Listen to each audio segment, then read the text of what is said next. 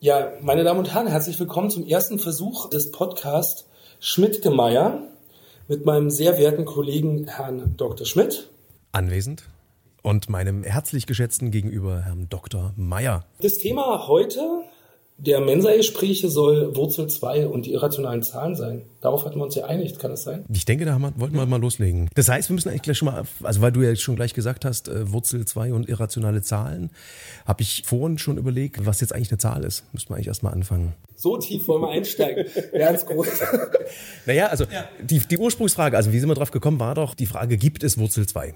Ja, das ist richtig. Und da müssten wir heute eigentlich auch noch hinkommen. Ja, genau. Und dann wäre ja die Frage, die wir uns zwischendurch erstmal noch stellen müssen, ist Wurzel 2 überhaupt eine Zahl? Ja. Da bin ich schon so ein bisschen am überlegen. Genau, um dann zu prüfen, was, was Existenz ist. Ne? Oder was geben ist. Genau. Aber das, äh, das müsste man dann im, im zweiten Schritt sehen. Also ja. sprechen wir erstmal darüber, was eigentlich eine Zahl sein soll. Ja, ja. Gut. Du bist Naturwissenschaftler. Du musst anfangen. Na, eigentlich nehmen wir ja Zahlen, also jetzt äh, beim Arbeiten ja um was eigentlich nur um was zu messen, also um irgendein Ergebnis zu quantizieren, ja, was auch mhm. immer das schon wieder heißt, oder ja. quantifizieren. Ich, ich habe jetzt so diese anderen Sachen im Kopf, so die Frage, ähm, das war irgendwie mal in der Uni, ne, so dieses Thema, also ob es unabhängig davon, dass wir etwas zu zwei zählen, es eine Zweiheit gibt.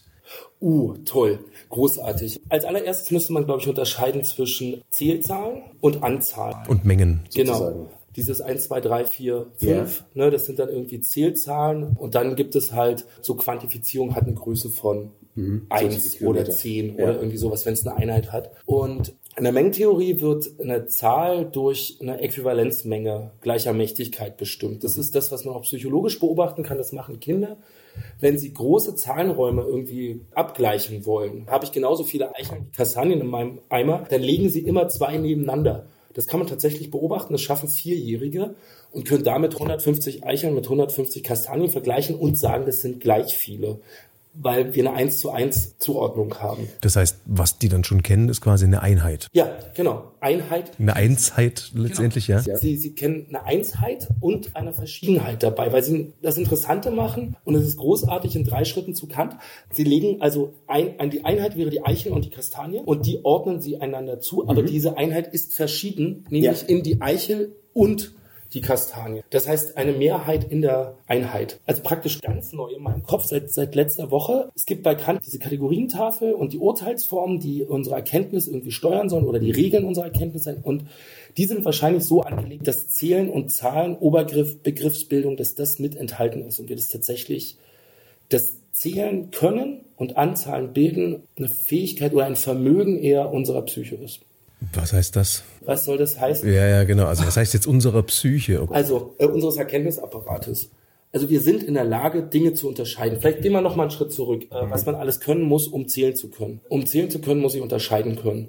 Und aber auch aber auch gleich machen können, ne? Also ja. abstrahieren am Ende ist es ja, wahrscheinlich, ne? Aber erstmal muss ich unterscheiden können. Mhm. Das ja. eine und das andere. Und dann habe ich zwei aber erstmal immer nur zwei. Und zur Dreiheit zu kommen, ist dann gar nicht so, das ist dann tatsächlich echt ein, ein Schritt. Dazu muss ich letztlich Oberbegriffe bilden können. Ich muss also Mengen bilden können. Das hat ähm, die die zwei, die ich gerade unterschieden habe, die tue ich in eine Menge und dann kann ich noch ein drittes und dann habe ich diese Menge und die unterscheide ich von einem dann dritten. Na gut, aber ich muss ja aufpassen, dass das dritte wieder nicht eins von den zwei einzelnen ist. Na, ist das wohl richtig. Ich muss ich mir irgendwo wegpacken. Genau. Aber so werden natürliche Zahlen definiert und zwar immer mit dieser Plus 1. Mhm. Also dass es tatsächlich eine Erzeugung ist. Ja, das ist ja spannend. Ich meine, ne, wenn wir jetzt sagen, die Zahlen sind eine Erzeugung, das geht ja wieder in diese Richtung von diesem anderen Podcast. Ne? Also dass man jetzt sagt, dass die Zahlen dann ja eigentlich nicht gleichzeitig existieren, mhm. sondern nur als Abzählvorgang. Also als ja. etwas, was eigentlich einen physischen Raum braucht in irgendeiner Art.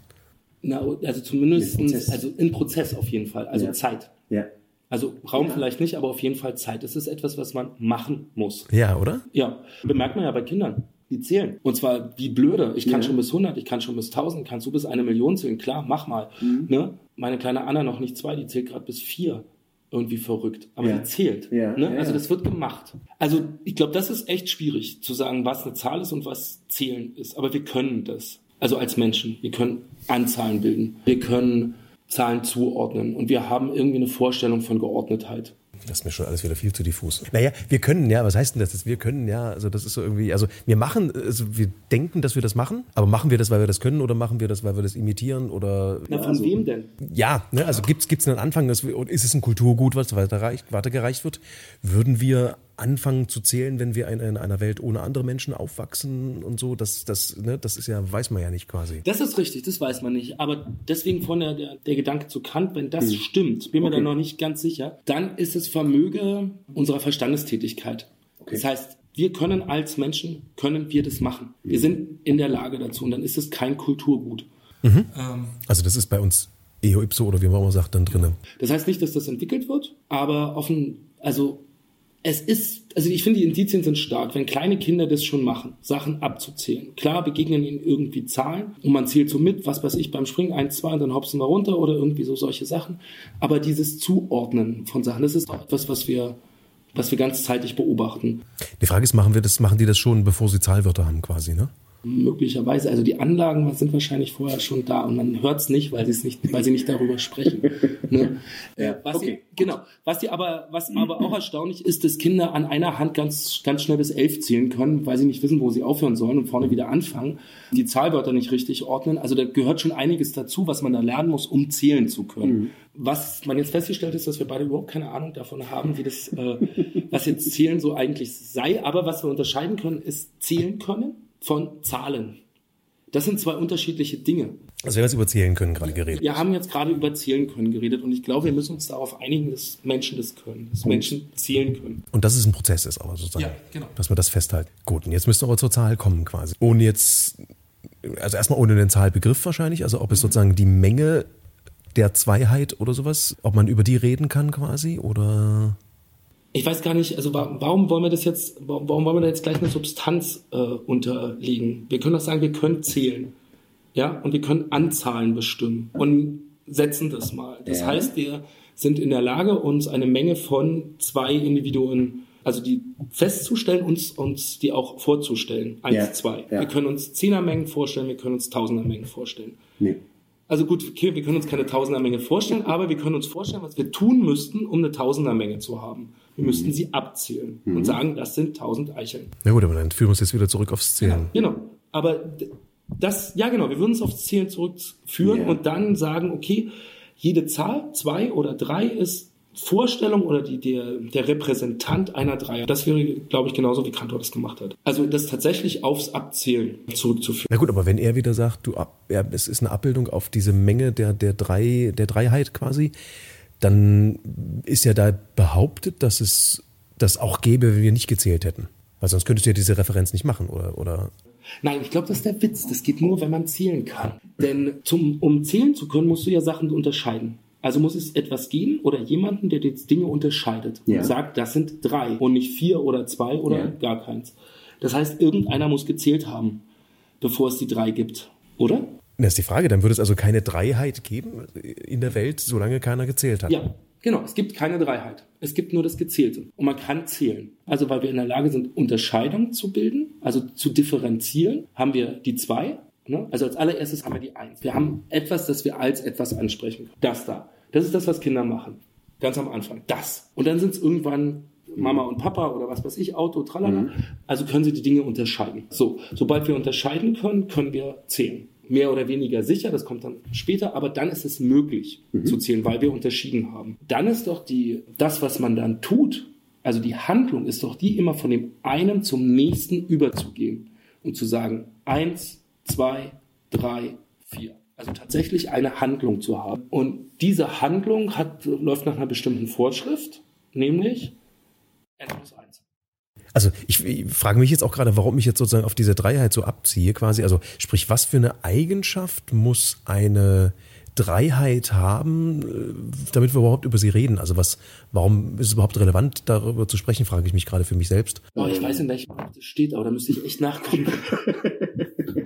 Aber du weißt, was ich meine, ja. sozusagen, ne? Also sozusagen, wir kommen jetzt wieder aufs Zählen zurück und ich versuchte ja gerade zu überlegen, was wäre ohne Zählen. Also das, die Frage ist ja quasi, Gibt es einen, nennen wir es jetzt mal natürlichen Vorgang zum Beispiel, bei dem es eine Rolle spielt, ob da eine Dreiheit vorliegt mhm. oder eine Zweiheit, ohne dass es ein Zählvorgang ist? Das müsste man mal schauen. Das weiß ich jetzt nicht, ob, es, ob wir das brauchen.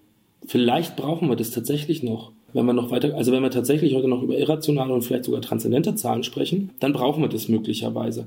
Aber du hast völlig recht, der Übergang von der 2 zur 3, der ist tatsächlich schwierig. Wenn wir den geschafft haben, ist alles andere äh, unproblematisch, weil das dann nur die Wiederholung ist. Aber ich kann mich tatsächlich nicht mehr daran erinnern, wie das ging. Aber das ist nicht ohne, das zu machen.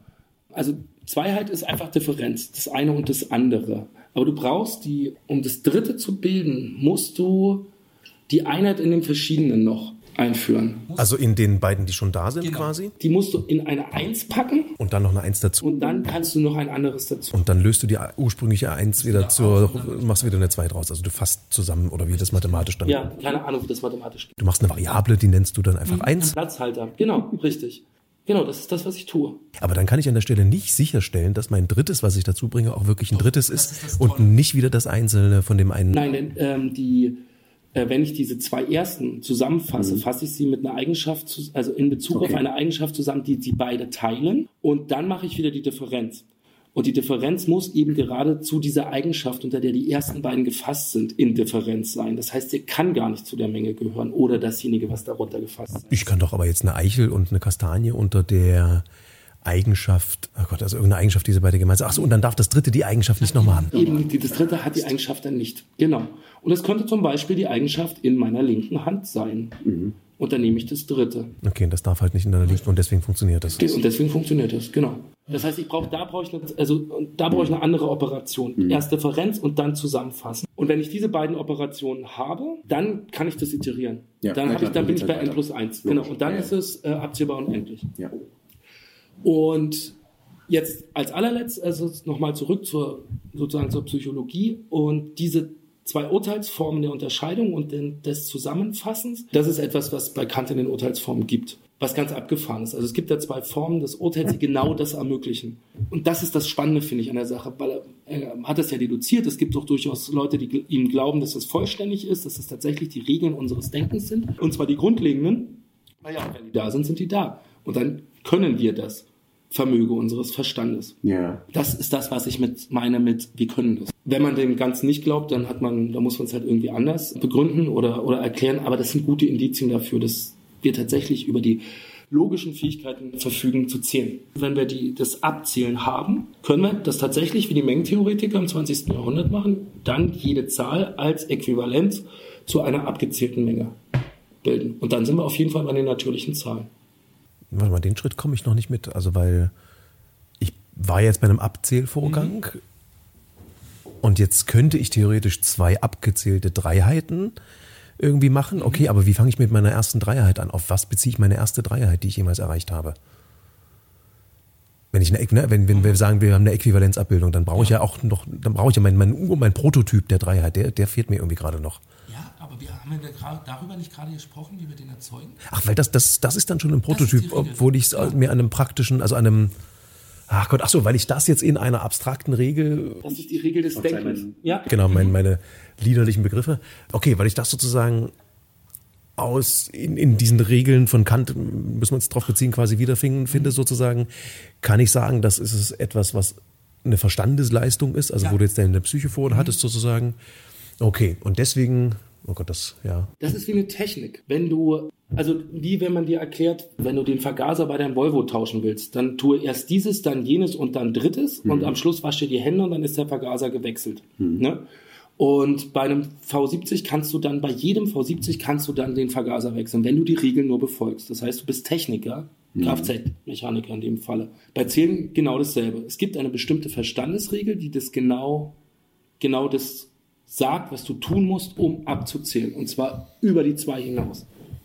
Und wenn wir diese Technik haben, können wir das jedes Mal machen. Und wir können uns, das ist das Tolle an dieser Technik, wir können uns das Ergebnis sofort vorstellen, weil es eine mathematische Regel ist. Ob das Vergaserwechseln bei deinem V70 wirklich klappt, das weißt du erst, wenn du den Vergaser gewechselt hast und das Ding anspringt. Da kann alles Mögliche passieren. Ne? Mhm. Irgendwo Schmutz drin, irgendwas nicht richtig gemacht. Oder manchmal ist es einfach eine blöde und du musst die Motorhaube fallen lassen und ruckelt sich zusammen und geht plötzlich. Aber die Regeln sind ja sicher. Und die sind, lassen, also aufgrund der Regel lässt sich sozusagen, das ist eine Konstruktionsvorschrift im Grunde, schon sagen, was am Ende rauskommt. Und wenn wir die Regel haben, haben wir jedes, also haben wir jedes mögliche Ergebnis aufgrund der Regel. Wir können jede abzählbare Menge erzeugen. Wo, wo noch meine Hürde ist, die ich heute wahrscheinlich auch nicht mehr nehmen kann, ist sozusagen, dass das jetzt nach wie vor ein aktiv gedachter Prozess ist. Also die Frage wieder sozusagen, würde das, ist das auch so, wenn wir da nicht drüber nachdenken, dass es so ist? Ach, nee, das ist kein aktiv gedachter Prozess. Das ist nur die Regel eines aktiv gedachten Prozesses, aber die kennen wir. Ja. Niemand, also wenn wir hier, hier mit unseren Siebtklässlern mit äh, ganzen Zahlen rechnen, ne, da mhm. denkt, da zählt doch niemand minus 17 ab. Mhm. Das macht keiner. Mhm. Ne? Aber es gibt eine bestimmte Vorstellung der Regel, wie man zur minus 17 kommt, nämlich ja. rückwärts 17 Schritte machen. Und das machen, das machen wir ja auch tatsächlich mit denen. Wir gehen Aber rückwärts. zusammengefasst halt quasi. Genau. Ja, ja. Also nein, ich meine, wir machen das ja tatsächlich. Wir gehen auf den Strahl, Zahnstrahl rückwärts. Jetzt im Unterricht meinst du? Im Unterricht, ja, okay. genau. Mhm. Um diese Vorstellung zu haben. Und irgendwann ist die derartig drin, mhm. dass sie tatsächlich rechnen können. Nee, genau. Ich dachte jetzt gerade, wenn wir äh, 23 minus 17 rechnen, dann haben wir ja im Kopf die Regel 3 minus 7 ergibt irgendwie eine 4 am Ende mhm. sozusagen da, die ich nochmal abziehe. Und das ist ja schon wieder der, die Abstraktion, genau das. Ich habe das mal abgezählt und da das immer wieder so geklappt hat, habe ich mir das gemerkt. Also ist die Zahlen wären also unsere Zahlwörter oder unsere Zahlvorstellungen, so rum, unsere Zahlvorstellungen sind Repräsentanten der Ergebnisse der Regel des Abzählens. Hm. Und dann spricht jemand von. Okay, ja, also erstmal das, genau, das ja. erstmal sacken lassen quasi. Okay. Genau, das passt. Also damit haben wir sozusagen jetzt eine, eine Möglichkeit, natürliche Zahlen positive Zahlen erstmal irgendwie zu erfassen. Gut, negative wird man auf dem gleichen Weg auch noch hinkriegen. Durch einfach Subtraktionen definieren. Das kriegt man, ist halt die Rückoperation von dem, was wir gerade gemacht haben. Das geht sicherlich irgendwie. Ich zitiere den Siebenklässler, oder oh, habe ich in die falsche Richtung gerechnet? Genau. Genau, genau das ist also eigentlich dann auch noch kein Problem, genau. Mhm. Dann wird es jetzt irgendwann interessant. Genau, dann wollen wir jetzt gleich in die rationalen oder gleich in die irrationalen übergehen. Weil rationale Zahlen sind ja eigentlich auch nicht weiter schwer. Das ist ja das Ganze einfach nur mit ein paar Kommastellen verschoben ja, vielleicht sollten wir nicht ganz so schnell sein. Gehen wir doch erstmal, also natürliche Zahlen haben wir und ganze Zahlen haben wir. Dann ja. wäre doch das nächste, wären doch jetzt erstmal die gebrochenen Zahlen. Genau.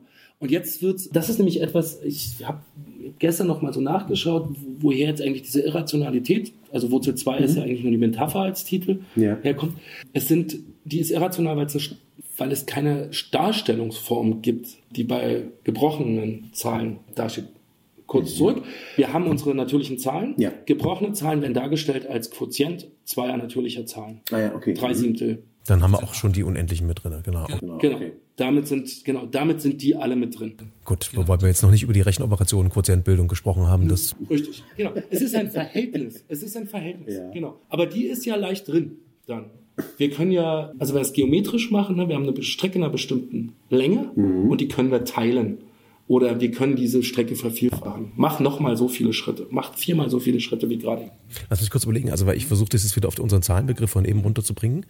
Weil das würde ja bedeuten sozusagen, dass wir, wir haben irgendeine beliebige Strecke und müssten jetzt unsere Dreiheit darauf anwenden, wenn wir das Ganze dritteln. Es, ist, ist mir jetzt noch nicht, liegt mir jetzt noch nicht vor Augen quasi, was das bedeutet. So. Also Quotientenbildung ne, als, als ah. Operation ist mir gerade noch nicht so richtig. Dann lass uns doch mal nicht mit, dann lass uns doch mal nicht mit der schwierigsten, ja. also für mich ist das jetzt gerade auch Neuland, anfangen, sondern mit der einfachsten, mit der Addition. Mhm. Achso, ja klar, klar. Ja. Haben wir auch noch nicht. Ja. Genau. Na gut, aber die Addition, das kriegen wir ja hin. Da sagen wir halt, wir machen wieder unsere, unsere Mengen und gehen, also ich würde mir das so vorstellen, dass eine Addition äh, wieder eine zusammengefasste Abzähloperation ist. Ja, das wäre es einfach eben, das wieder schrittweise auflösen, unsere Zahl 17 in die 16 Untermengen quasi, die da drin stecken. Na, 17 plus 8, und machen wir noch 8 Schritte. Genau. genau. Oder so. Und dann genau. kommt man bei 25 raus. Ja. Ja. Genau, und würde man aber wahrscheinlich immer machen, man macht erst den Schritt zu eins weniger, also zu einer, dann haben wir eine Siebener und einen Schritt, dann haben wir eine Sechser und zwei, nochmal einen Schritt und so weiter. Ne? Und so würde man wahrscheinlich sich da durchiterieren. Ja, ja. Genau, gut. Subtraktion ist selber, einfach in die andere Richtung. Dann machen wir jetzt eine Multiplikation. Jetzt machen wir jetzt die Multiplikation und dann müsste ja Quotientenbildung einfach sein, richtig? Genau, Multiplikation mit natürlichen Zahlen ist nichts anderes als eine Addition, mehrfach ausgeführt. Genau, gehe so viele, gehe so oft so viele Schritte, wie gegeben wurde. Acht mal drei. ist eine Dimension mehr wahrscheinlich drin, weil du dann irgendwie, ne, also deine, deine Dreiheit und deine Siebzehnheit sozusagen nebeneinander legst, um die dann abzuzählen, wie oft du die 17 halt schon mal gemacht hast, sowas in der Art. Irgendwie sowas, ja, du musst dir irgendwas merken. Brauchst auf jeden Fall einen Speicher. Genau, deswegen, ja. da hast du eine zweite Variable jetzt mal informatisch gesprochen. Ja, kann ja sein, gut. Okay, und jetzt diese war Quotientenbildung, dann ist das eine Operation, die man einfach so umkehrt. Also es wird ja immer als Umkehroperation verkauft. Mhm. Aber jeder hat ja das Gefühl, dass es nicht so ist. Also vom Gefühl her ist doch ein Quotient, und wir haben ja vorhin mit Gefühlen angefangen. Ja, genau. Nee, äh, richtig. Und wenn man seine Schüler sich anschaut, ist Division irgendwie was ganz Furchtbares. Ja. Man muss das Wort nur sagen und schon steigt die Hälfte aus und der Sache mit der Null versteht ja sowieso keiner, ne? Außer die Inder, die können das. Die haben sie auch eingeführt, ne? War das nicht die Inder, die Null? Ja, genau. Teilung von, ja, es ist halt Aufteilung. Also entweder könntest du sagen, okay, mit welcher, also Division ist Umkehrung von, von Multiplikation. Wo habe ich angefangen, um bei einer entsprechenden Multiplikation da zu landen, wo ich jetzt bin? Oder andersrum, nee, wie würde ich es jetzt praktisch machen, ne? Wenn ich, wenn ich eine, eine Menge von Erbsen habe und die aufteile und auf drei, dann mache ich halt immer dreimal, nehme ich eine au Ja, raus genau. und addiere die. Das mache ich doch letztendlich. Ich bilde die Menge sozusagen und mache drei Haufen, die ich schrittweise auffülle. Und das ist das, was wir Grundschülern erzählen. Ne? Wir haben sechs Äpfel und zwei Kinder. Wie viel kriegt jeder? Jetzt, jetzt müssen wir das überlegen, wie man das relativ zur Produktbildung jetzt formuliert. Ne? Was, ist, was entspricht jetzt welchem? Ähm, okay, na gut, der Haufen ja, ist halt einer, das ist einer der Faktoren. Hm. Aber der andere, aber die, die haben, also beide Faktoren haben sozusagen eine unterschiedliche Qualität. Ne? Allerdings, Das ist fies. weil sie woanders aufgesetzt werden. Ja. ja. Das sind einfach zwei völlig, ist eigentlich fieserweise ist die Umkehrbarkeit der Produktbildung, also das, wie heißt es, Kommutativ, ne, ist eigentlich auf der Ebene nicht mehr ganz trivial. Nee, richtig. Es ist wahrscheinlich auch nicht dasselbe. Es sind möglicherweise auch nicht die, also es wirkt, also bei einer Subtraktion und Addition kannst du ja sagen, ich gehe in die eine oder in die andere Ja, Richtung, ne? genau. Wenn ich mich in einem eindimensionalen Raum befinde. Das geht. Aber die Mengenaufteilung und die Mengenvervielfachung Ja, ist eben. was anderes. Oder? Ja, ist es. Das ist ein höherwertiges Kommutativgesetz. Großartig. Sehr schön. Aber gut, okay. Wir sind uns jetzt also klar, dass wir das machen können. Ich bin noch bei natürlichen Zahlen gerade. Ja, wir sind, wir sind bei natürlichen Zahlen. Eben, weil das andere kann ich mir jetzt nicht vorstellen. Aber ja, Leute, die sehr viel schlauer sind als wir, haben vor 3000 Jahren, glaube ich, über ähnliche Dinge nachgedacht. kommt alles wieder, immer Also wieder. wir machen es ja gerade über Mengen mit Individuen. Man kann die ganze Sache ja auch geometrisch machen. Man kann es geometrisch darstellen. Wobei wir erstmal klar sagen müssen, für uns Geometrie ist ja auch nur eine idealisierte, gedachte, äh, also nicht, das, nicht das Gezeichnete selbst, sondern das Regelwerk. Genau, aber da, man hat eine schöne Analogie bei der, also so wie ich vorhin sagte, unser, unsere Zahlen entstehen aus der Verinnerlichung, also der Vorwegnahme des Ergebnisses einer Technik, ist Geometrie ja nichts anderes. Du hast nur Konstruktionsanweisungen. Mache dies und jenes und dann hast du eine Mittelsenkrechte. Ja, okay. Mhm. Wobei das Haben für mich schon wieder ein schwieriger. Ja, okay, gut. Wenn du das, wenn du das und das gemacht hast, wird Herr Meier sagen, das ist eine Mittelsenkrechte. Oder das soll wohl eine Mittelsenkrechte sein. Mhm. Gibt ja die Konstruktionsvorschrift von Mittelsenkrechten von. Ja, ja, stimmt ja. Ja, genau. So sind wieder Konstruktionsvorschriften und ich glaube, so müssen wir uns das abzählen und das Rechnen auch vorstellen. Mhm, okay. Haben wir auch gerade so gemacht, immer Ja. als Konstruktionsvorschriften. Genau. Ne? Ja, ja. Genau, die sind nicht analytisch, also diese Urteile, sondern synthetisch. Das heißt, wir haben irgendwie in den Zahlen in der 12 und der 7 nicht irgendwie die, die 19 schon mit drin, sondern durch, die, durch eine bestimmte Konstruktion wird aus der 12 und der 7 Sind wieder prozessorientiert, Genau. ne? Wieder Zeit quasi und so weiter. und da haben wir die Konstruktion der Addition genommen. Mhm, okay. So.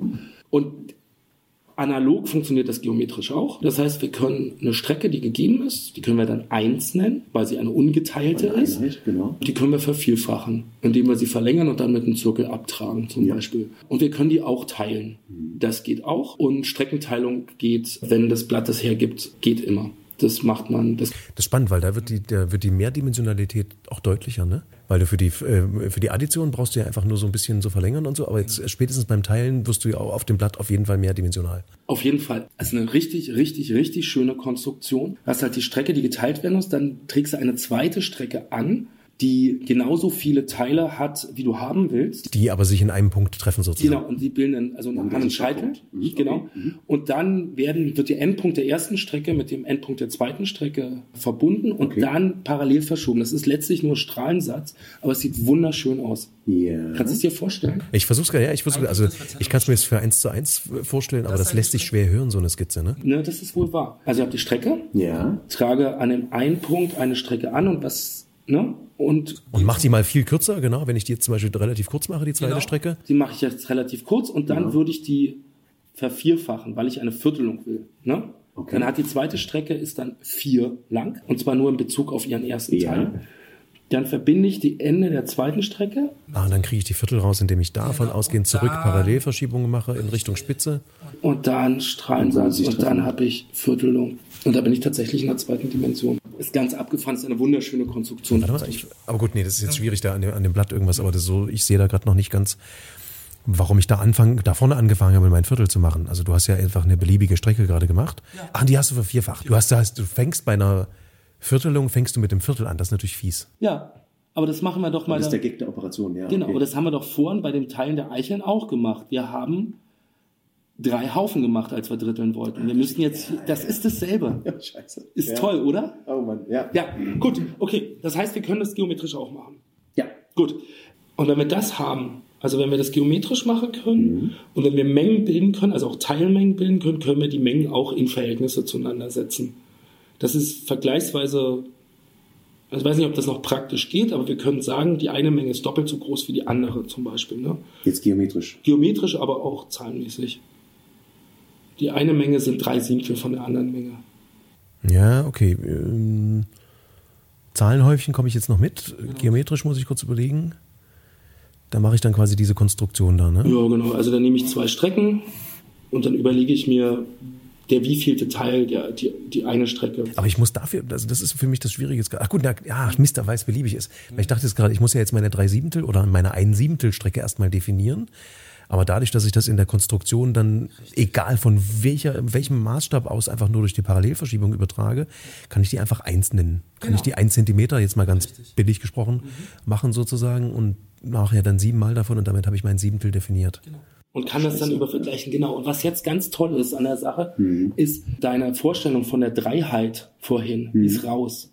Das gibt's nicht. Also nicht in dem Sinne als, äh, also nicht subsistent. Es gibt keine, also es gibt die Eins und die Zwei oder die Drei gibt es nicht als Wesenheit, so dass sie irgendwelchen Mengen zukäme als Eigenschaft, sondern die Einheit, die Zweiheit und die Dreiheit sind Ergebnisse bestimmter Denkoperationen, die ich entweder geometrisch oder algebraisch durchführe. Und das, was ich dann drei nenne oder ein Drittel, ist das Ergebnis einer bestimmten Operation, die ich mit diesen Gegenständen durchführe. Und das nenne ich so. Und deswegen ist das völlig gleichgültig, ob meine, meine Strecke drei Mikrometer oder vier Parsec lang ist. Ein Drittel ist ein Drittel. Das ist das, was für Fünftklässler extrem schwierig ist zu verstehen. Ne? Dass ein Drittel von einem Kilometer viel länger ist als von einem Zentimeter. Ist doch beides ein Drittel.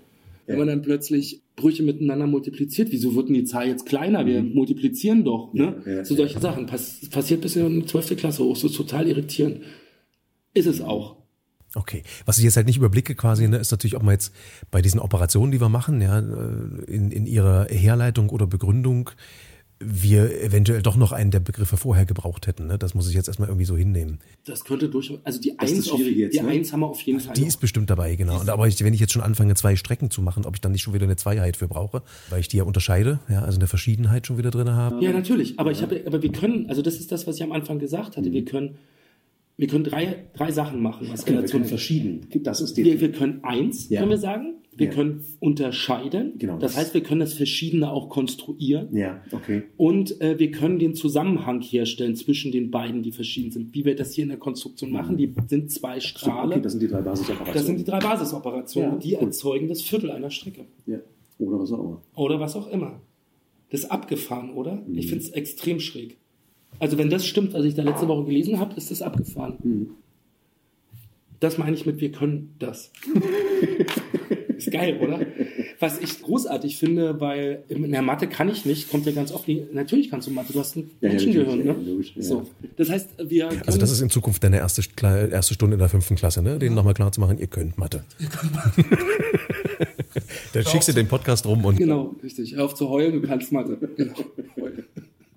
Stell dich nicht so an, du kannst es doch. Okay, also wir sind jetzt also theoretisch, also auch wenn es nicht also für mich immer noch nicht greifbar ist und nicht fassbar ist, aber letztendlich muss ich mich überzeugt geben, dass jetzt damit schon mal rationale Zahlen funktionieren, Rationale Zahlen funktionieren. Samtrechenoperationen. weil einfach nur Quotient.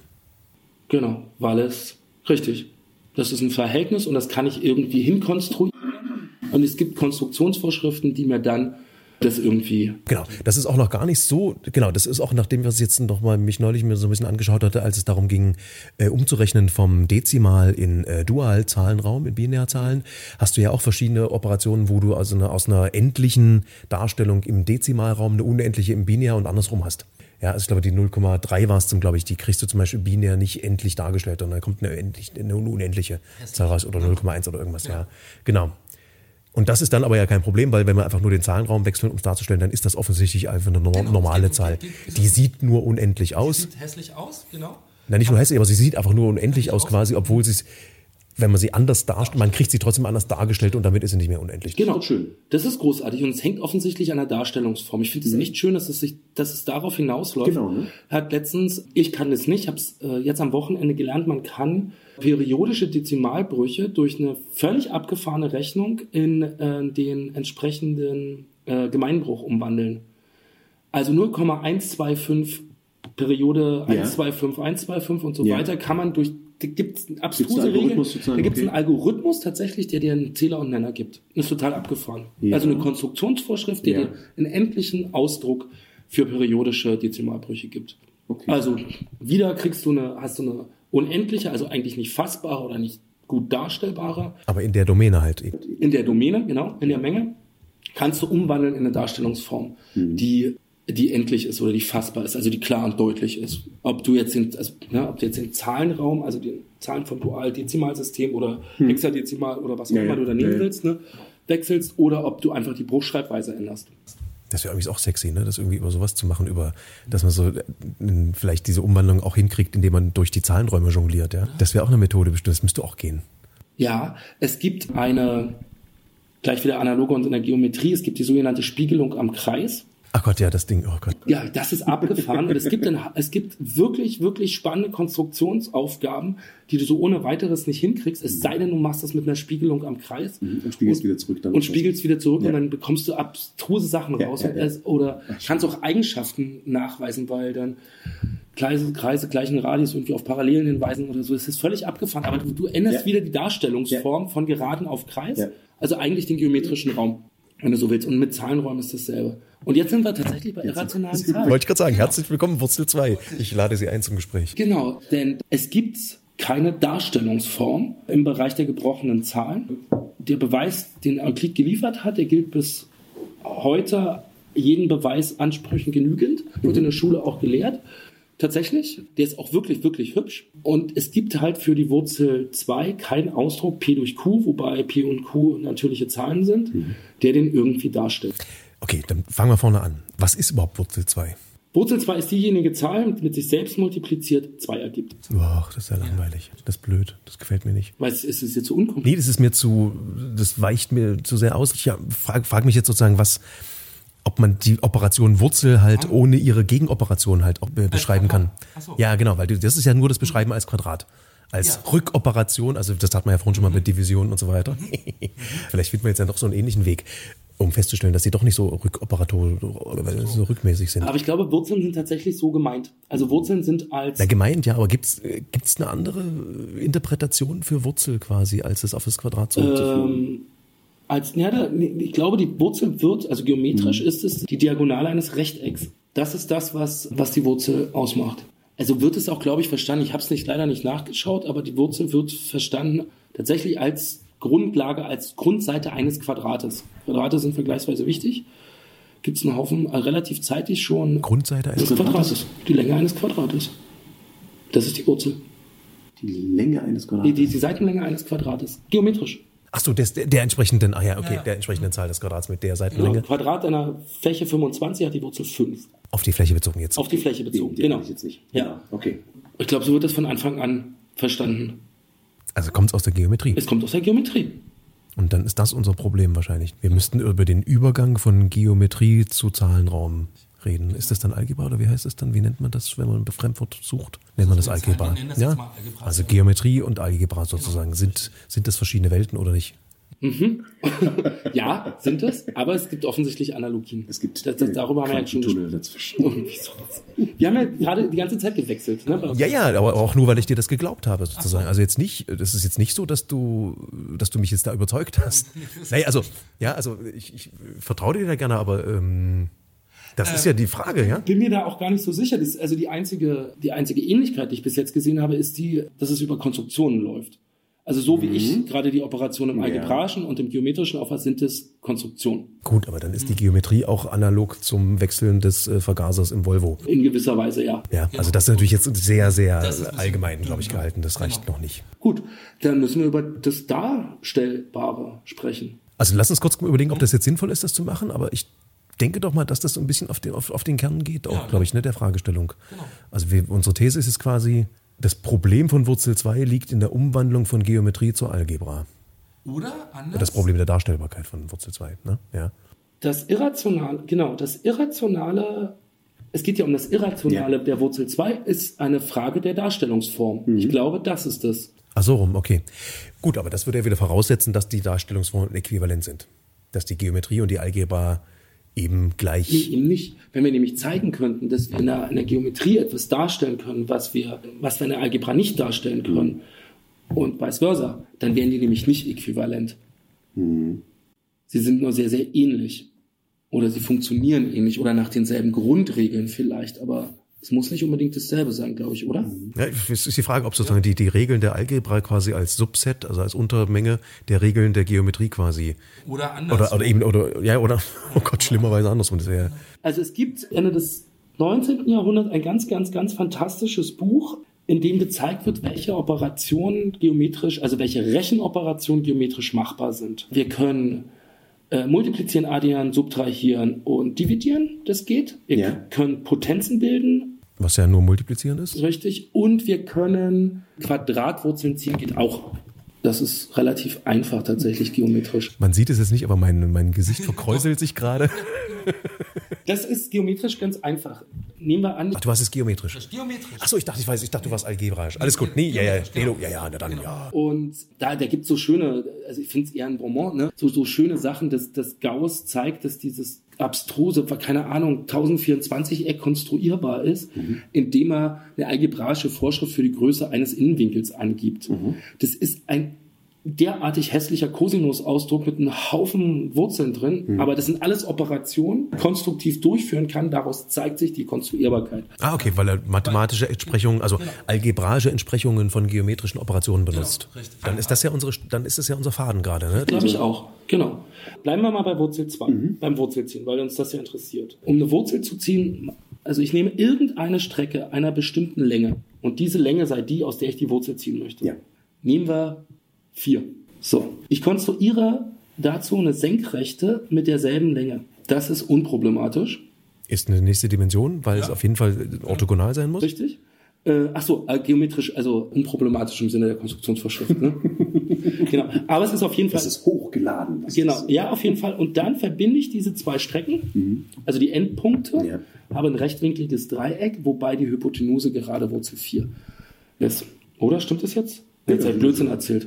Wieso? Nee, wir haben a Quadrat plus b Quadrat. Genau, also ich muss hier 2 und 2 machen. Genau, die Hälfte. Da haben wir aber schon wieder die Hälfte als Operation drin. Genau, die Hälfte. Gut, okay. Ja. Genau, ich muss es halbieren und mache es dann, Ja. habe ich das. So, gut. Und dann hat das halt diese, hat dann halt, wenn das 2 ist und das 2 ist, ist halt das genau 4. Stimmt das jetzt? Nee, das Wort, äh, Quadrat. Ach so, genau. Stopp. a Quadrat plus b Quadrat gleich c Quadrat. Also haben wir jetzt sozusagen 2 Quadrat plus 2 Quadrat. Da muss jetzt, genau, da darf die 4 nicht, sondern dann muss schon, Oh, das ist mir nochmal da muss, muss schon 8 stehen. An der, an der, an der Hypotenuse. Okay, es geht. Ich weiß, irgendwie geht's, ich weiß es jetzt nicht. Das ist mir jetzt ausgesprochen unangenehm. Nee, stimmt, das ist gerade keine, ist, ist keine Wurzelkonstruktion. Du hast doch vorhin gesagt, die Wurzelkonstruktion geht über das Quadrat. Aber die Fläche, und das ist ja das Schwierige, die Fläche da reinzukriegen jetzt in der Geometrie. Weil eine Fläche in, in einer bestimmten Anzahl genau zu machen, das ist ja nicht ganz, ohne das als Rechnung wieder zu machen, ne? Stimmt. Aber es geht. Wurzeln gehen. Ich bin mir ganz, ganz, ganz sicher. Ich müsste jetzt allerdings tatsächlich nachschauen, wie man die Wurzel Aber konstruiert. allerdings finde ich es wiederum spannend, wenn wir jetzt mal dabei bleiben, dass wir die Wurzel über die Fläche des Quadrats machen, dann haben wir da eine schwierige Operation, nämlich eine Fläche einer bestimmten Größe zu konstruieren. Ja. Vielleicht hilft uns das sozusagen, die, die, die Schwere des Problems irgendwie besser zu, zu erfassen. Also weil es nicht so eine triviale Operation ist, wie wir bisher so beredet haben. Längen abtragen und äh, halbieren und was auch immer. Überlege ich gerade, weil mit Fläche kommt man, ich mag ja so den Dimensionsbegriff, ne? da kommt man halt irgendwie in so eine, in eine andere, eine andere Dimensionalität rein. Ne? Es ist tatsächlich nicht so ganz ohne, ne? Ich weiß es jetzt gerade nicht. Ich müsste es wirklich nachschauen. Wenn ich es nachgeschaut Ja. hätte, wüsste ich es sofort. Aber es fällt mir jetzt gerade nicht ein. Gut. Was wollten wir machen? Wir wollten, Über Wurzel 2 sprechen. sonst gehen wir auf Pi oder was auch Nee, immer. das ist transzendent. Das ist total abartig. Also, wie gesagt, das mit, dem, mit der Wurzel, das liefere ich nach, wie man das konstruiert. Ähm, wir haben jetzt, wenn wir ein rechtwinkliges, gleichseitiges Dreieck haben mit Seitenlänge 1, Ja. dann ist nach Satz des Pythagoras die Hypotenuse gerade Wurzel 2 lang. 1 Quadrat plus 1 Quadrat ist c Quadrat und dadurch ist die Wurzel das, was wir da sehen. Richtig.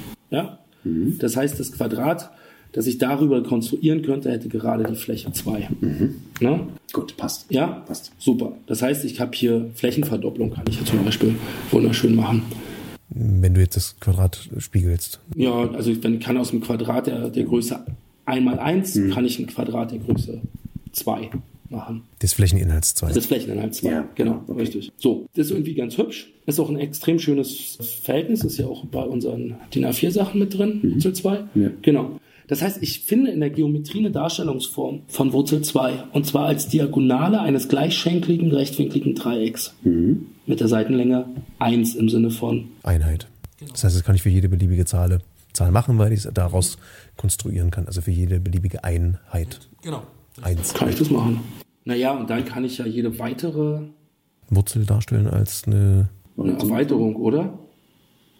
Naja, dann wäre doch. Ja klar, Wurzel 3 wäre, wenn du dann. Aber Wurzel 3 ist schwierig wahrscheinlich wieder, ne? Weil du quadrieren musst, aber. Aber es würde gehen. Ich muss es echt, ich würde es am liebsten sofort nachschauen. Das ärgert mich. Aber das Schöne ist, das ist gerade lustig, weil sozusagen jetzt Wurzel 3 ist schon wieder schwieriger als dann Wurzel 4. Ja. Stimmt.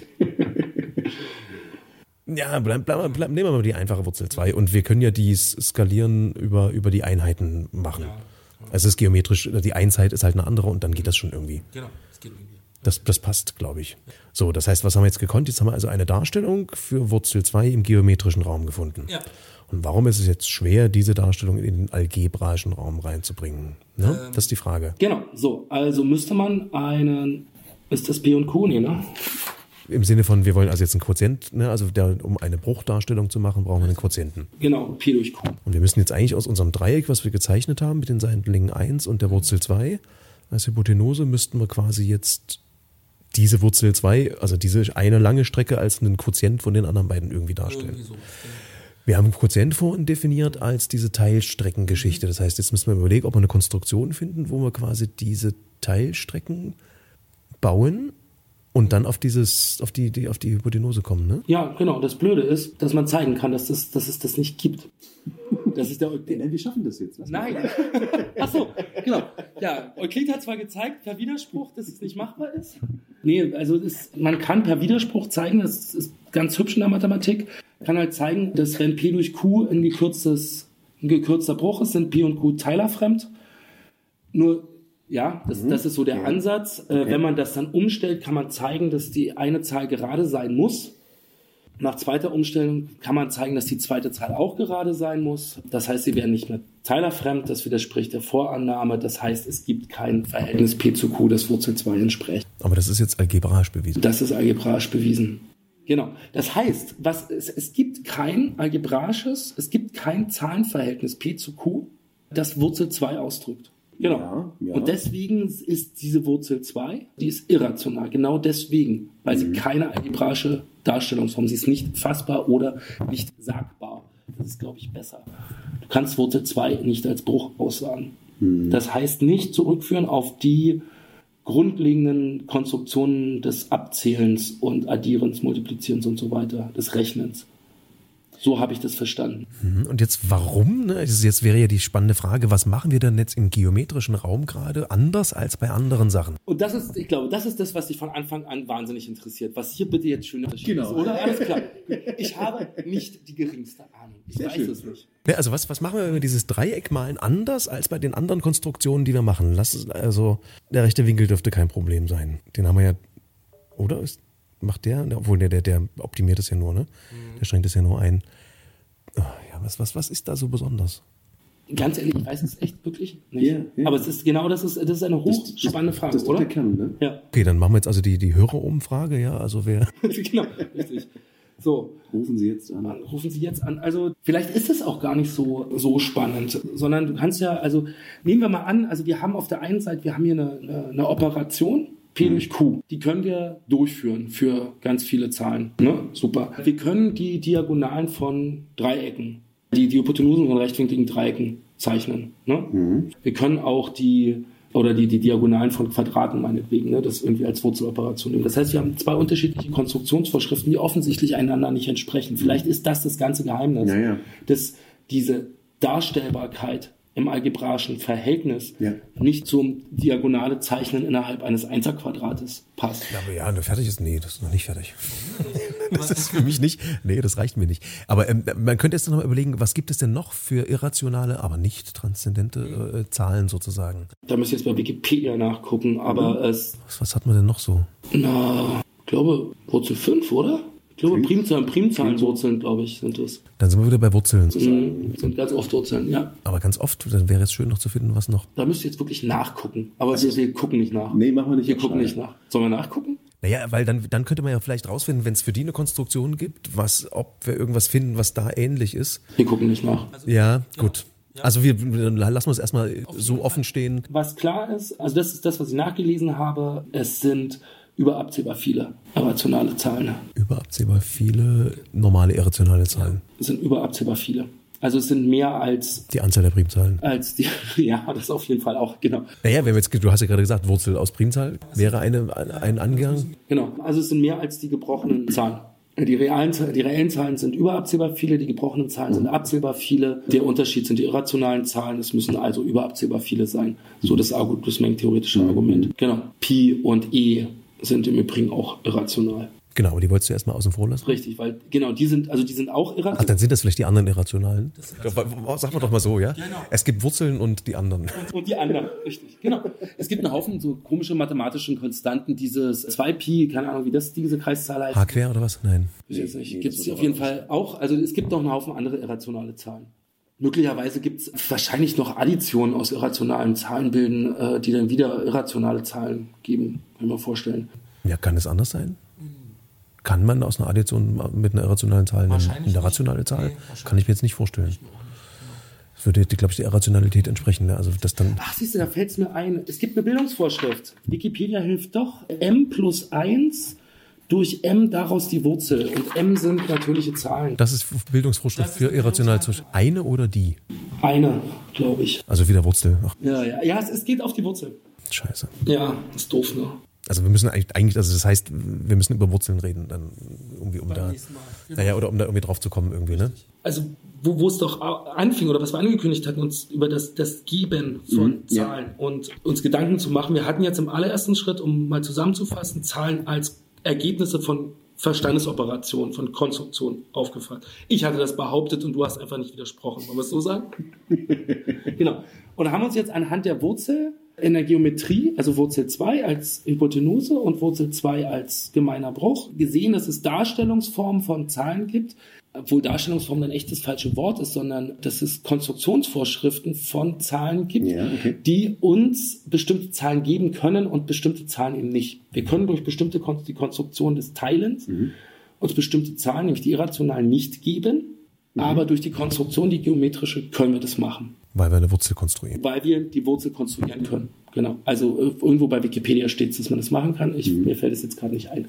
Und dann kommen wir vielleicht auf das, was du vorhin Dreiheit genannt hast und ob es das gibt, ob es die Zahlen gibt oder wie die, äh, vielleicht ist die Realität von Zahlen, liegt die in der Konstruktion begründet. Das heißt, so wie wir uns die Zahlen vorgeben im Sinne einer Konstruktionsvorschrift, so gibt es die dann.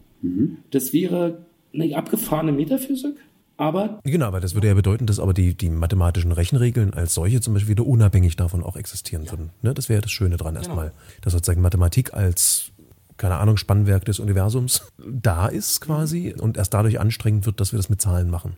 Im Sinne von, dass es dann im Prozess, auf einem Prozess ja dann am Ende ist. Genau, dass die ne? Konstruktionsvorschriften der, derartig Mhm. kompliziert werden, dass es nicht so ohne weiteres von jedem Gehirn machbar ist. Genau. Und ohne Übung. Wie bei jeder, auch das Vergasertauschen eines bei einem V70 muss geübt werden. Ja. Und manchmal muss man so Sachen sehen und es bedarf dann Forschung. Also das, was dann spannend ist, dass wir uns durch bestimmte Konstruktionsvorschriften Objekte geben, die wir dann auf Eigenschaften untersuchen, die sie dann irgendwie uns verraten. Also das finde ich schon irgendwie schräg. Nochmal. Ne? Also wir haben zum Beispiel, wir haben die, die Operation der Teilung. Ja. Die ist, die kann jedes Kleinkind. Ja. Ne? Und dann bemerken wir aber plötzlich, dann haben wir aber plötzlich, und wir haben die Operation des Diagonale Zeichnen ins Quadrat. Ne? Auch das kann jedes Kleinkind. Aber darauf zu kommen und zu bemerken und dann auch noch zu beweisen, dass die eine Gebungsweise von Wurzel 2 durch die andere nicht leistbar ist und manchmal eben auch andersrum, das ist schon abgefahren.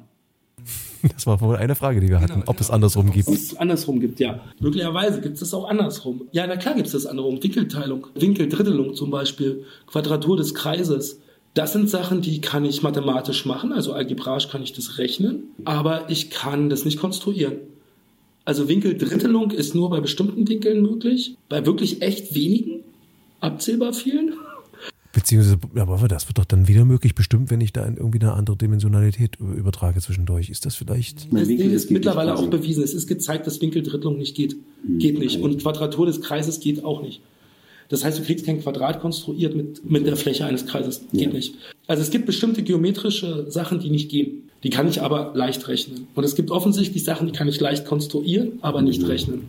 Aber das ist doch toll, oder? Also das ist doch abgefahren, dass uns die, die Art und Weise, wie wir etwas konstruieren, Vermöge unseres Verstandes uns manchmal die Möglichkeit gibt, etwas zu greifen, also im Sinne von begreifen und manchmal eben auch nicht. Aber das heißt doch aber auch, jetzt noch mal ganz anders, ne? wir wollen ja auch ein bisschen spinnen. Das heißt, es gibt eigentlich noch eine übergeordnete Darstellungsform, die die beiden enthält.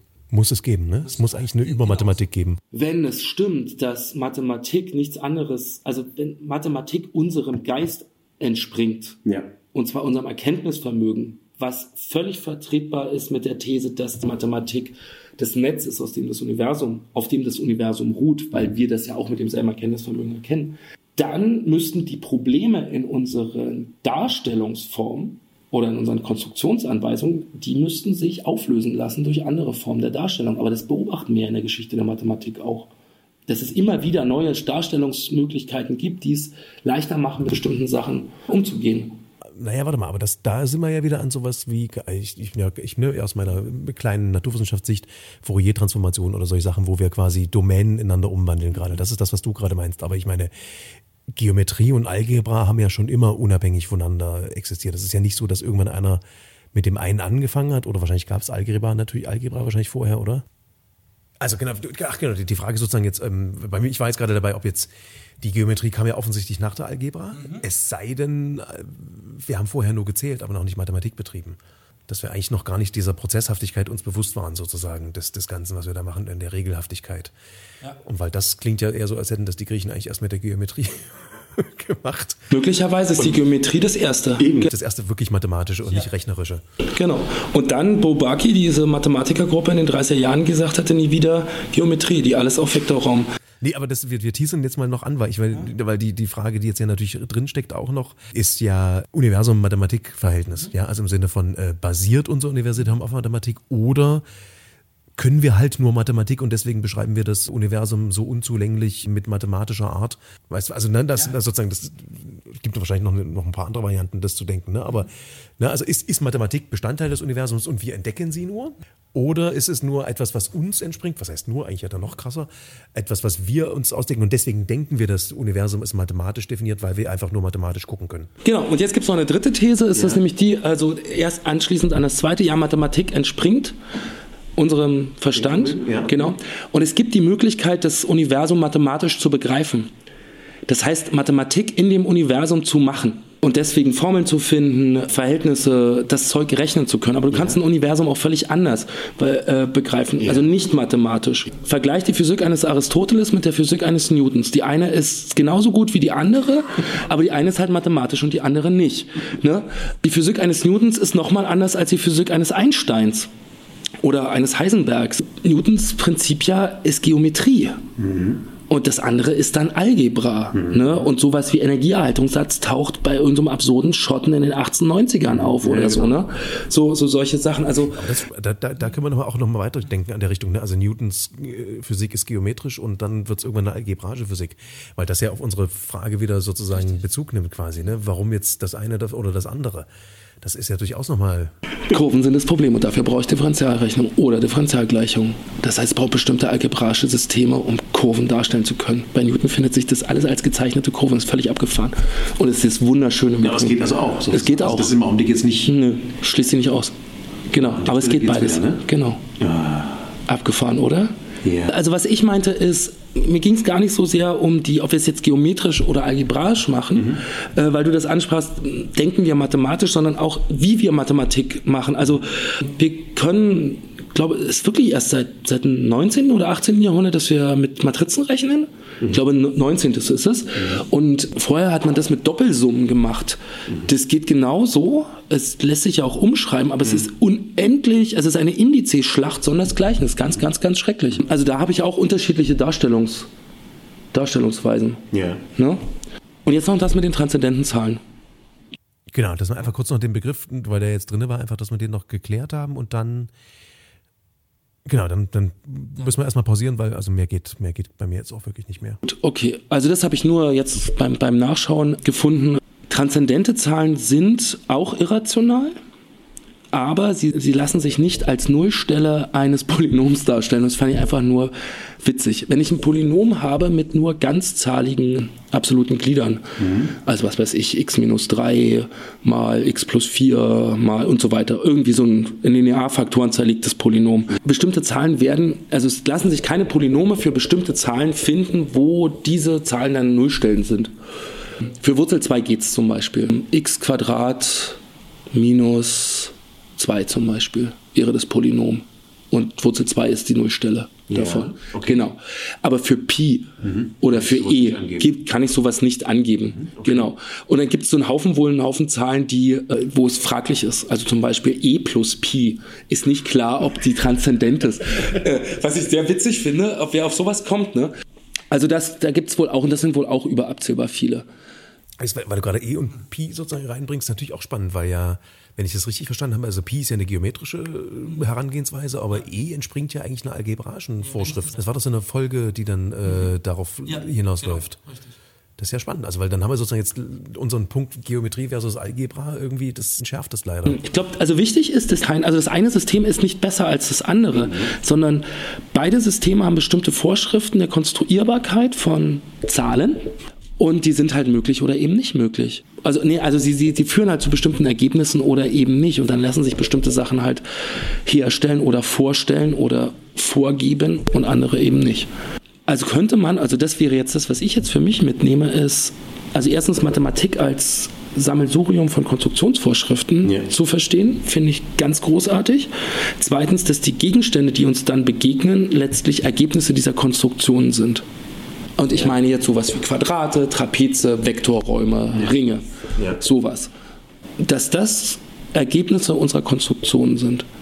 Und dann, was ich sehr spannend finde, dann zu, zu schauen, warum haben, also warum kann man diese Strukturen oder diese Objekte erforschen? Also warum gibt es da etwas, was wir über die noch nicht wissen, obwohl wir sie doch konstruiert haben? Und das ist doch irgendwie schön, oder? Findest du nicht? Ja, warte, nochmal, also wir machen, wir können Objekte, für mich ist, glaube ich, der Punkt, was vorhin schon schwierig für mich war, was du mit diesem Eigenschaften erforschen meinst. Ne? Ich, ich, mir, darf ich es Entität nennen? Weiß ich nicht. Ja, doch, ja, natürlich. Ja. Ja. Was das heißt, Eigenschaften erforschen eigentlich, ne? Also Ja, ist das das, ist wie, es auf, wie es auf andere mathematische Vorschriften reagiert oder Nee, also nein, ich meine sowas wie, dass es, dass es diesen Neun-Punkt-Kreis oder einen Feuerbachskreis bei Dreiecken gibt, auf dem alle, alle Schnittpunkte liegen, der, der winkelhalbierenden äh, Höhen und so weiter. Also dass, dass diese, dass ein Dreieck Eigenschaften, bestimmte Eigenschaften hat, die man beweisen kann, Ja. die aber nicht offensichtlich sind, wenn man ein Dreieck macht. Ja, das sind aber auch völlig äh, herbeigezogene Eigenschaften. Also das ist ja nur eine Eigenschaft, die deswegen eine Eigenschaft ist, weil man da was konstruiert hat. Weißt du, also das ist jetzt nicht, also so, für mich ist Eigenschaft irgendwie was ganz, ganz blöd. Ne? Chemie, ein Stoff hat Eigenschaften und dadurch wird er definiert durch seine Eigenschaften. Und der Kreis wird ja nicht durch seine Eigenschaften definiert. Der ist ja schon ein Kreis ohne Richtig, das. genau. Aber dann hat er auch noch bestimmte Genau, das, der Rest ist so noch Zubrot, genau. das das richtig, brauche ich quasi nicht. Ja, ja. Aber für mich, also ich habe jetzt, für mich hat das eine gewisse Beliebigkeit, weil man sozusagen ja sich immer irgendwas ausdenken kann, was der Kreis kann. Und das, nein, das ist es, das ist es genau eben nicht. Weil es konstruiert ist, also weil es regelkonform ist, kann es nicht anders sein, weil es, also, wenn es anders, wenn es beliebig wäre, würde es ja den Konstruktionsvorschriften widersprechen. Ich kann in Kreis, ein einfaches Beispiel, der, der, der, der Halbkreis, den ich über der Hypotenuse eines rechtwinkligen Dreiecks ziehe, der geht immer durch den rechten Winkel. Okay, nee, ich glaube, es geht mir um die Wesentlichkeiten. Ne? Ich meine, ich kann mir irgendeine Schmidt-Konstruktion äh, auf dem Meier-Dreieck überlegen, die dann halt was macht, aber äh, was habe ich jetzt, ne, die Frage des Erkenntnisgewinns oder des, äh, ich nenne es mal Wertes, von dem ist natürlich dann immer so eine Sache. Ne? Aber es ist natürlich klar, dass es lustig ist, das zu machen und dass man sich da freuen kann irgendwie. Ne? Und bestimmte Eigenschaften sicherlich auch nur, also jeder mathematische Satz, den es gibt, ne? Jede algebraische Struktur, die ich irgendwie nutzen kann, dann auch in der Informatik oder so, ne? Das ist schon, also das ist, die, diese, diese Strukturen sind gebaut, die sind konstruiert, die sind überlegt und erweisen dann Eigenschaften auf, die, dass ein Integral die Fläche unter einem Graphen ist. Das ist schon putzig. Ich dachte, das ist die Definition. Ich glaube nicht. Ich glaube, das fällt so eher ab. Echt? Das ist wieder mal so, so, so wie, wie bei den Naturwissenschaften Entdeckungen, wo dann durch Zufall, äh, ach Mensch, hier da ist ja ein Gummi rausgekommen, dann machen wir mal, Kannst du das Zeug mal bitte vom Ofen nehmen, es stinkt. oh, es ist Gold geworden. Aber ich glaube, das also das ist das, was ich für was, was für mich spannend ist an der Sache, dass mathematische Gegenstände Eigenschaften haben, die der Erforschung zugänglich sind. Ja. Genau, wo ja dann, äh, wie gesagt, mit der Fragestellung, äh, entdecken wir die Mathematik oder bauen wir die Mathematik in dem Augenblick? Ne? Konstruieren wir sie? Und ich glaube, das Ding ist, wir machen beides. Und zwar, äh, nee, und zwar nicht so, um, äh, weil es beides ist, sondern weil die, weil die Konstruktionsvorschriften synthetisch sind. Das heißt, wir immer etwas hinzutun durch die Konstruktion. Äh, kommen aber noch andere Sachen, die wir nicht beabsichtigt haben bei der Konstruktion, noch mit hinzu. Ja, das ist ja das Spannende, warum das passiert. Warum das passieren kann, genau. Äh, wir entdecken unser Gebautes. So vielleicht. Und die Frage ist ja, ob das, was wir entdecken, deswegen entdeckbar ist, weil wir irgendwann mal am Anfang irgendeiner Definition das aus Versehen eingebaut haben, ohne es zu wissen. Richtig. Oder ob es nicht hätte anders sein können. Ja. Genau. Das ist, das ist tatsächlich, das ist die interessante Frage, ja. Ja. Genau. Hätten wir es anders bauen können? Und wenn man die Frage beantworten würde, dann, wenn man sagt, okay, nee, wir hätten es nicht anders bauen können, Mathematik muss so sein, dann ist es was Universelles. Und dann könnte man fast schon sagen, es ist unabhängig von demjenigen, der da Mathematik treibt. Ja. Aber das kann man eigentlich quasi noch nicht sagen. Ich glaube nicht, dass man das sagen kann, nee. Nicht, dass ich wüsste. Weil es ja immer diesen Anspruch so um sich umrum wabert. Der Mathematik. Ja, Mathematik. genau. Aber der ist, glaube ich, der ist, glaube ich, auch, auch kulturell, weil man seit, seit dem Aufkommen der modernen Naturwissenschaften, gerade im 19. Jahrhundert, alles mathematisch macht. Und da werden ja so sogar Bereiche mathematisiert, die nicht mathematisierbar sind, von denen auch gezeigt wurde, dass sie nicht mathematisierbar sind, aber es wird halt trotzdem get getan. Na gut, aber es wird ja gemacht, weil man Mathematik geil fand. Also das ist ja, also ist, äh, weil man schon geglaubt hat, dass sie universell Richtig, wäre. eben, also wenn das mit der Newtonschen Mechanik geht, dann geht das definitiv auch mit dem belgischen Volk. Ne? Ja, dann, dann wird halt sowas gemacht, ne? Dann Intelligenzquotienten und Verteilung und die da, da, also dann, das hat ja moralische Implikationen. Da wird dann über das Leben von Leuten entschieden, ne? Aufgrund äh, deines linken, deines Lebens am linken Rand der Glockenkurve oder so. Das ist dann schon schon eigentümlich. Also insofern ist Mathematik auch die Stellenwerte in der Schule hat, das ist, glaube ich, auch was Kulturelles. Naja gut, ich meine, wir leben ja auch in einer Gesellschaft, die sich Kraft des Wirtschaftssystems ja auch streng über mathematische, denkt sich über mathematische Regeln definieren zu müssen. Ja, Unendliches Wachstum ist in der Mathematik ja möglich, also funktioniert das auch. Ja, nee, klar, ja, ja. Richtig. Ja, es wird ja, ne, es wird ja auch in, der- in der Wirtschaftswissenschaft ja gerne auch mal über die dritte oder vierte Ableitung gesprochen. Ne, wenn dann das, naja, wenn das Wirtschaftswachstum gestiegen ist, sind wir schon bei der zweiten. Ne? Das, der Anstieg des Wirtschaftswachstums hat sich leicht verlangsamt. das ist dann schon die dritte Ableitung. Ja, genau. Ne? Kompletter Unsinn. Ist doch mathematisch korrekt, also kann man doch. Vollständig, natürlich, klar. Wenn ein Wirtschaftswachstum in einer Funktion abbildbar ist, die also mindestens dreimal differenzierbar ist, mag das ja sein. Ne? Wer weiß das alles schon so genau. Aber das ist schon, ne, ist schon schräg, oder? So, also das ist ja klar, Mathematisierbarkeit. Und zwar eine, die, die, die durchgreift auf, auf Bereiche, die, wo man sich wirklich überlegen muss, ob das sinnvoll ist, ne? wenn dann Diagnosen bei, bei, bei Kindern gemacht werden, die letztlich auf Zahlenbereichen, ne, auf, auf Normwerten, das Normalität, der Normalitätsbegriff ist ein mathematischer Ja, ja, ja. Begriff, ne? Der ist dann statistisch und ja, Und der ist ja krass ethisch am Ende. ja, ganz furchtbar. Genau. Kommt aus dem Gesundheitssystem und ist eigentlich ein statistischer Begriff.